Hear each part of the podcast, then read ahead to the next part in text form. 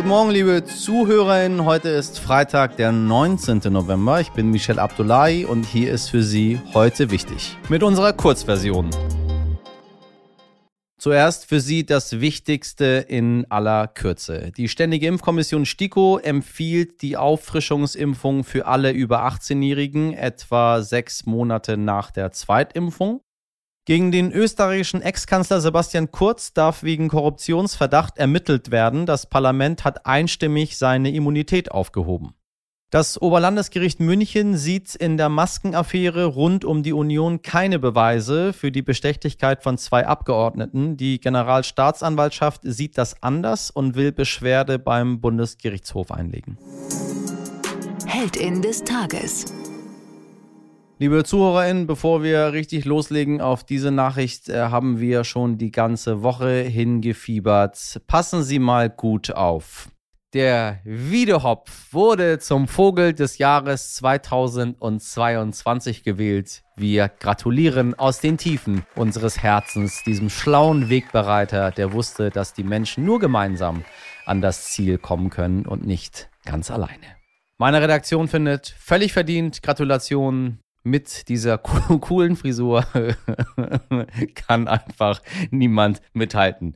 Vielleicht hat man in Westeuropa auch nur die Frisur gesehen und wusste nicht, dass äh, dieser Vogel so unglaublich schlau ist und in der persischsprachigen Mythologie schon seit so, so vielen Jahren so bedeutend. Wo ist Peng Shuai? Die chinesische Tennisspielerin hat vor kurzem öffentlich Vergewaltigungsvorwürfe gegen den ehemaligen Vizepremierminister Chinas erhoben.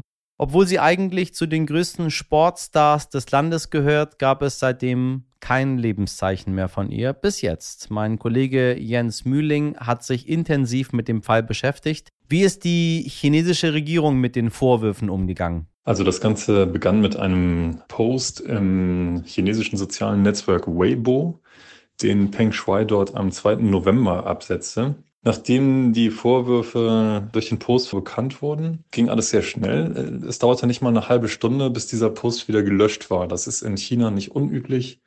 Die äh, Zensoren der Partei überwachen die sozialen Medien sehr genau und sobald dort irgendwas passiert, was ähm, aus staatlicher Sicht äh, nicht erwünscht ist, dann greifen Zensoren ein und löschen Inhalte. Und genauso war es auch im Falle dieses Posts von Peng Shuai. Innerhalb kürzester Zeit war der wieder verschwunden. Kurze Zeit später verschwand dann auch Peng Shuai selbst. Sie ist äh, seit diesem Post in der Öffentlichkeit nicht mehr gesehen worden. Ihr Weibo-Profil ist nur noch eingeschränkt zugänglich und ihr Aufenthaltsort ist unbekannt.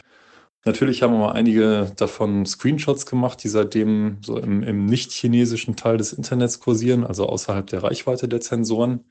Aber in China selbst ist von diesem Post nichts mehr übrig und auch ansonsten ähm, ist dieser ganze Skandal geblockt. Also man kann danach in äh, China nicht mehr suchen. Die Zensoren sind teilweise so weit gegangen, dass vorübergehend sogar das Wort Tennis keine nennenswerten Treffer mehr in den sozialen Medien lieferte. Das ist insofern typisch, als es hier um einen Spitzenfunktionär geht. Und immer wenn in China hohe Funktionäre der kommunistischen Partei beteiligt sind, herrscht absolute Geheimhaltung, absolutes Tabu. Da wird nicht drüber debattiert, da darf nicht drüber debattiert werden und das wird rigoros unterbunden. Insofern ist das typisch. Jetzt ist ja angeblich eine E-Mail von Peng Shuai aufgetaucht. Darin beteuert sie, zumindest laut chinesischen Staatsmedien, es gehe ihr gut und sie nehmen sich nur eine Auszeit. Wie glaubwürdig ist diese Mail? Es hieß zu diesem ganzen Skandal zunächst von äh, Steve Simon, dem äh, Chef des Frauentennisverbands WTA, dass er mit äh, Verbandskollegen in China telefoniert habe, also mit dem chinesischen Tennisverband, und dass man ihm dort versichert habe, Peng, dir ist gut und sie halte sich in Peking auf. Äh, Simon fügte dann allerdings von vornherein skeptisch hinzu, dass er das nicht überprüfen könne und ähm, zu Peng leider keinen Kontakt habe und sie nicht erreichen könne. Es tauchte dann etwa zwei Wochen später ähm, plötzlich eine E-Mail auf, die ein äh, chinesischer Auslandssender veröffentlichte äh, die angeblich von Peng stammt und an Steve Simon gerichtet war. In der Peng äh, schrieb, es gehe gut, sie ruhe sich nur zu Hause aus und ähm, die Vorwürfe, die äh, der Frauentennisverband auf seiner Website verbreite, seien unwahr und zwar, zwar inklusive des äh, sexuellen Missbrauchsvorwurfs. Tatsächlich äh, wirkt diese Mail wenig glaubwürdig und ähm, dürfte eher der Versuch sein, ein bisschen Verwirrung zu stiften und ähm, im Inland ähm, so ein bisschen den Wind aus diesen ganzen Argumenten zu nehmen, die jetzt äh, oder auch aus den Fragen zu nehmen, die jetzt aus dem Ausland an, an China gerichtet werden. Das klingt stark, als solle da etwas unter den Teppich gekehrt werden. Wir hoffen natürlich sehr, dass es Peng gut geht und sie bald wieder auftaucht. Äh, von dieser Stelle erstmal vielen Dank, lieber Jens. Wir werden wirklich ein sehr schlimmes Weihnachtsfest haben, wenn wir jetzt nicht gegensteuern. Das sagte RKI-Chef Lothar Wieler am Mittwochabend über die derzeitige Corona-Situation und er ist nicht der einzige Wissenschaftler, der mit so deutlichen Worten wie nie an unsere PolitikerInnen appelliert.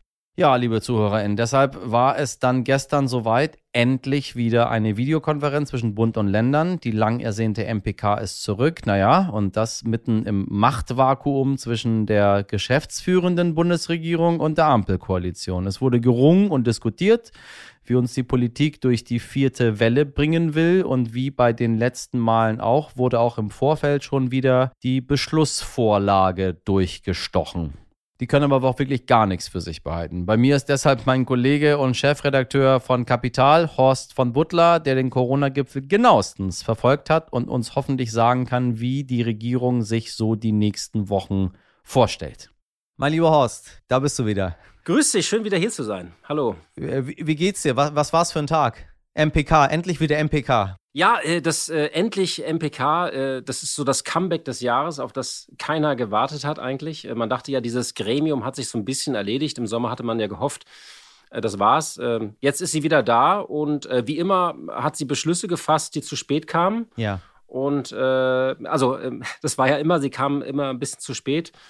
Sie hat jetzt ähm, verschiedene Beschlüsse gefasst, aber ich glaube, das, was man sich so ein bisschen merken kann, ist, es kommt flächendeckend 2G. Ich dachte, als ich das gelesen habe, die Schlagzeile erst, es geht jetzt um den äh, Ausband, äh, Ausbau von Breitband im, im ganzen Land. Aber es ist tatsächlich, es ist nicht Breitband gemeint, sondern es, ähm, es ging ja immer so um verschiedene Zahlen, auch äh, früher.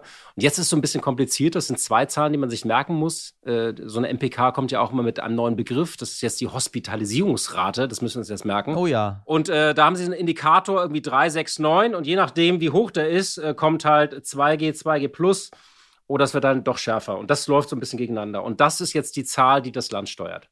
Äh, aber geht man davon aus, dass wir uns jetzt wieder länger mit der Thematik Corona beschäftigen müssen, weil äh, quasi das, was man versucht hat, in der Form ja wirklich gescheitert ist? Wir haben ja eine, eine vierte Welle, die krasser ist als alle drei Wellen vorher gefühlt.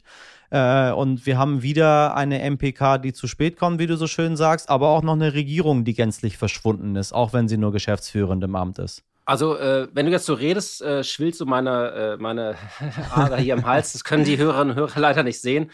Also, es ist wirklich, äh, ich, also, es ist wirklich schon sehr erschreckend. Man ist auch sehr frustriert, es ist irgendwie zermürbend. Es ist tatsächlich so, was wir erlebt haben, ist erneut ein Verantwortungsvakuum. Äh, man fühlt sich so ein bisschen wie im März, äh, kurz vor dieser äh, Osterruhe. Ich weiß nicht, ob du dich erinnerst. Ich erinnere, ja, ja, ja, ja. Der Grund war diesmal halt ein anderer. Wir haben so ein Interregnum halt in Deutschland gehabt. Also wir haben diesen Wahlkampf geführt und dann eigentlich auch eine schöne Aufbruchsstimmung so bei den Koalitionsverhandlungen wir dachten so, wir können das Land jetzt so Richtung Aufbruch und Neustart steuern. Also da gab es irgendwie diese Annäherung zwischen Grünen und FDP mit diesen Selfies und dann kam die SPD an Bord und äh, es wurde diszipliniert verhandelt, es sickerte nichts mehr durch, seitdem die Union Richtig. nicht mehr mit am Tisch saß.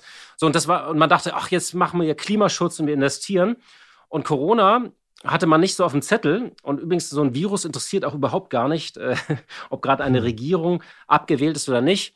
Und deswegen hatten wir so eine Verantwortungsvakuum, also so ein Interregnum, wo halt die alte Regierung, die geschäftsführend im Amt ist, nicht mehr gehandelt hat und die neue noch nicht gehandelt hat. Und die hat sich jetzt mit diesem Infektionsschutzgesetz, was diesen, diese Woche beschlossen wurde, äh, da hat sie ja ziemlich rumgeeiert. Das war jetzt so äh, ein Gesetz, was sie beschlossen hat, und wir hatten jetzt äh, den Bundesrat. Aber da wurde einfach viel Zeit verloren. Aber das Versagen geht eigentlich noch zurück. Das geht zurück bis zum Sommer. Ich weiß noch die ganzen Debatten, ähm, die Zahlen, äh, die gezeigt wurden. Es war klar, es könnte diese vierte Welle kommen. Es war klar, wir brauchen diese Boosterimpfung. Und wir haben einfach Zeit verloren. Und jetzt hinken wir wie immer der Lage hinterher. Und jetzt gibt es wieder so Appelle wie Boostern, Boostern, Boostern. Aber eigentlich sind wir wieder zu spät. Und das heißt, wir haben diese vierte Welle. Auf die keiner mehr Lust hat. Und ehrlicherweise, als Geimpfter hat man noch weniger Lust drauf. Richtig. Und es ist so eine doppelte Wut. Einerseits gegen die Verantwortungslosigkeit in Berlin und meine zweite Wut richtet sich aber gegen die Menschen, die sich nicht haben impfen lassen. Weil äh, das große Versprechen war ja, wir machen eine erfolgreiche Impfkampagne. Und die lief bis Sommer erfolgreich und dafür gibt es keinen Lockdown mehr. Und der ist jetzt nicht mehr ausgeschlossen. Lass uns wieder uns unterhalten und nicht wieder zur MPK. Auf jeden Fall. Ich wünsche dir was, mein Lieber. Danke dir. Ganz lieben Dank. So, bei all dem Wirrwarr, wenn Sie ein noch größeres Bedürfnis nach Einordnung und Analyse haben, hören Sie doch gerne unsere Langversion. Ansonsten kann ich Ihnen nur ans Herz legen, folgen Sie uns auf Ihrer Lieblingspodcast-Plattform LPP abgekürzt. Bewerten Sie uns, schreiben Sie uns an heute wichtig als stern.de. Genießen Sie Ihr baldiges Wochenende. Machen Sie was draus. Von Herzen, im Herzen, mit Herzen. Ihr Michel Abdullahi.